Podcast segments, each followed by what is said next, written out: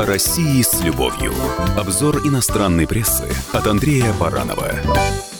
Немецкая журналистка Кристина Хебель э, из немецкого журнала «Шпигель» заинтересовалась планами э, московских правоохранителей оснастить, оснастить улицы столицы э, камерами видеонаблюдения с технологией распознавания лиц.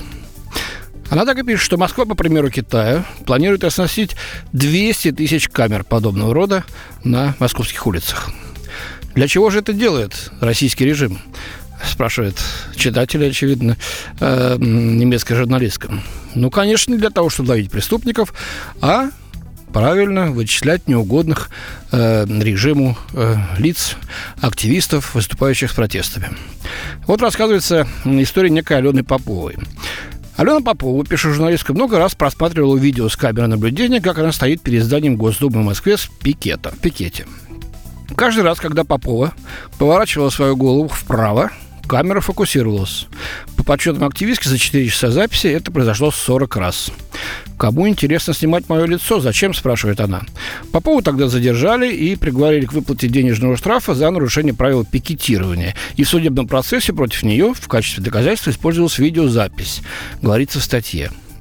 Вот. У Попова вызывает гнев не решение суда, она уверена, э, что ее лицо давно находится в базах данных властей и что камера фокусировалась, чтобы идентифицировать ее. А во время задержания полицейские обращались к ней по имени, при этом на тот момент она еще не предъявила свои документы. Дальше такая фактура в изложении журнала «Шпигель».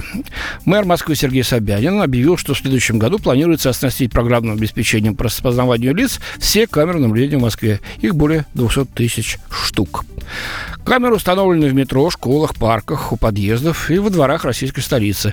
С каждым годом их становится все больше, и у властей есть доступ почти ко всем из них. После летних протестов в начале сентября стало известно, что Департамент информационных технологий города Москвы заказал техническое сопровождение для видеонаблюдения на 260 миллионов рублей.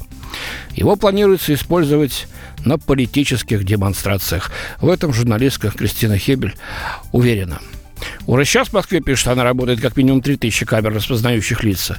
При этом власти дают о них лишь скудную информацию. В отличие от западных стран, где ведется борьба за баланс между мерами по обеспечению общественной безопасности и защиты частной жизни, в России отсутствуют общественные дебаты на эту тему, указывает Хевель. Ну, давайте тогда сейчас крутенький вывод.